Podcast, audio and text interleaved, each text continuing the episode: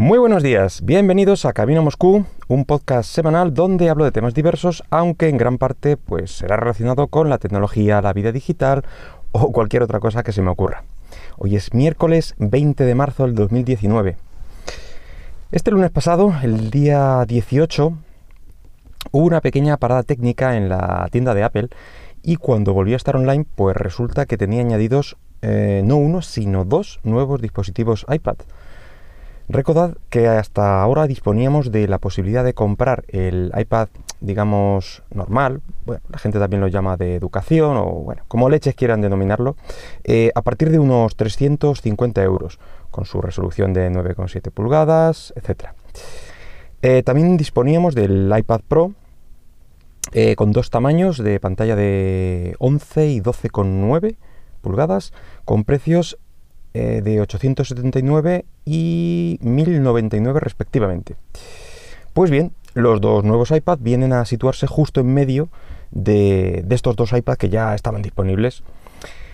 El primero es la renovación largamente esperada por muchos del iPad mini, que simplemente se denomina nuevo iPad mini, ahí en un alarde.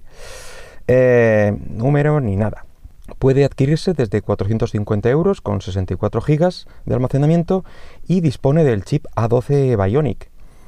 Eh, una versión mm, presupongo que ligeramente recortada del que montan los, eh, los Pro, los iPad Pro, algo evidente, mm, pero aún así supongo que, que de potencia andará bastante sobrado. Además de que será compatible con el Apple Pencil Mm, también es algo de esperar, ya que si el más barato ya es compatible, pues cualquier otro que saquen eh, más caro y más nuevo, pues eh, prácticamente de seguro va, a ser compatible.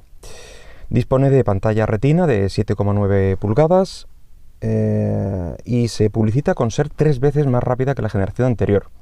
Por lo demás, mm, nada que, que no nos suene, lo mismo de siempre, nada más que a la última versión. El siguiente modelo presentado es el nuevo iPad Air que puede adquirirse desde 550 euros con 64 GB de almacenamiento. Dispone también de una pantalla retina, en este caso de 10,5 pulgadas y el mismo chip A12 Bionic. Ambos dos llevan un coprocesador también, o sea que potencia toda la que quieras.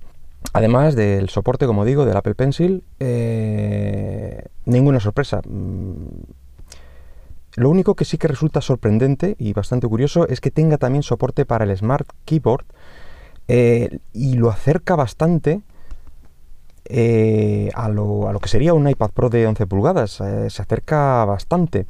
Y para mi gusto es un movimiento bastante interesante, ya que puedes adquirir un dispositivo muy parecido por unos 300 30 euros menos, salvando bueno, temas de almacenamiento, eh, el sistema de desbloqueo también, etcétera.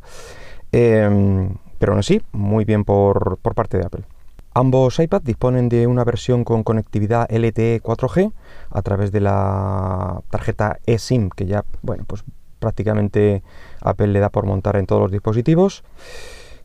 Eh, eso sí, tendrás que pagar la diferencia de unos 140 euros más que la versión solo con Wi-Fi. Y como digo, el sistema de desbloqueo será diferente ya que dispone de. Ambos dos disponen de botón Home con Touch ID. Es curioso que se haya recuperado este, este elemento, ya que se había olvidado en, en, los iPhone y en los iPad Pro.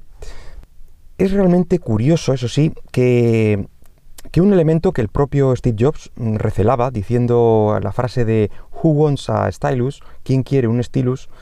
Se haya convertido en un gran reclamo para, la renovación de los iPad eh, y para vender, pues eso, eh, la siguiente generación.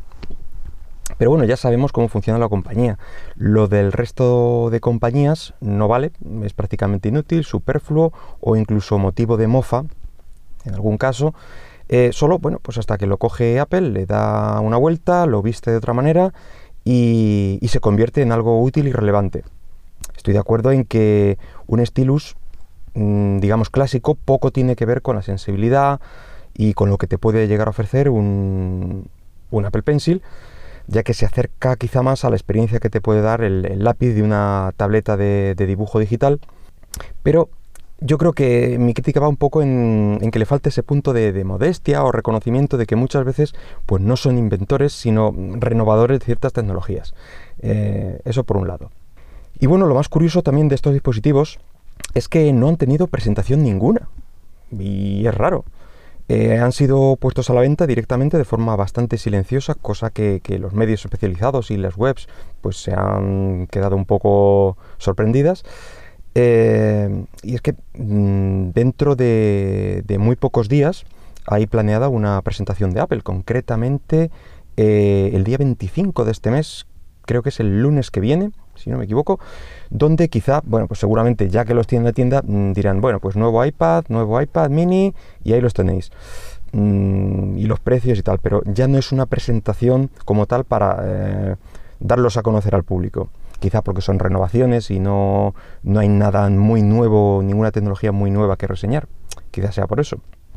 Eh, pero en esta mm, en esta presentación, que digo que va a haber el lunes, eh, el principal aliciente que, se espera es la, presentación de la, plataforma de series y películas de la compañía.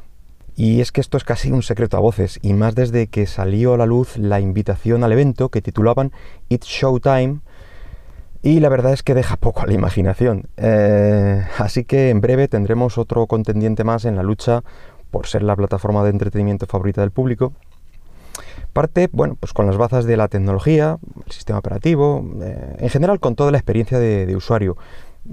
Bueno, supongo que algo tendrá cuando de todos los que van a ellos, pocos vuelven. También parte con la gran cantidad de, usuarios con Apple ID, con su tarjeta de crédito ya en el sistema de Apple, y tratará de apostar principalmente por contenidos originales, que realmente es lo único que puede atraer y mantener usuarios, ya que si tienen la, opción de ver las mismas películas o series o gran parte de, su catálogo es el mismo de otras, como Netflix, pues yo creo que la gente no se mudaría.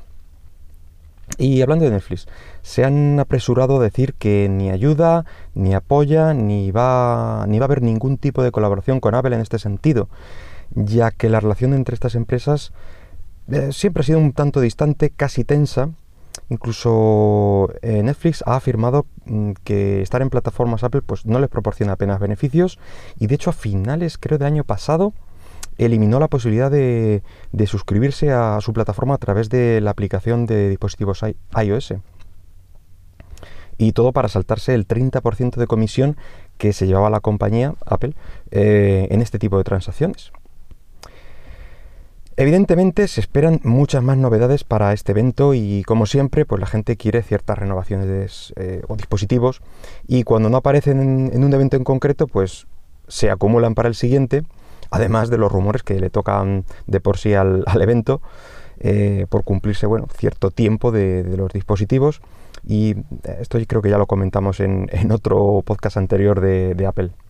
Y es que uno de estos rumores em, de que algo que posiblemente vaya a presentar, que lo voy a comentar más como novedad que porque esté más o menos confirmado que el resto. Eh, es la posibilidad de la creación de Apple News, que los rumorólogos mm, especializados en Apple denominan como el Netflix de las noticias. Y es que Apple tiene la idea de que por un pago mensual fijo, pues te ofrece la posibilidad de suscribirte a todas las publicaciones, periódicos, etcétera, que disponga en esta plataforma. En principio como idea no está mal, pero el target, digamos, al que, al que va dirigido en principio se me antoja un poco más reducido que el que puede tener una plataforma para ver series o, pelis. Así que a ver cuáles son los precios de esta tarifa plana para que resulte verdaderamente rentable Apple. Y bueno, eso es todo por hoy. Espero que el podcast haya sido de tu agrado y si lo deseas, pues déjame algún comentario por Twitter en arroba camino a Moscú. Venga, hasta luego.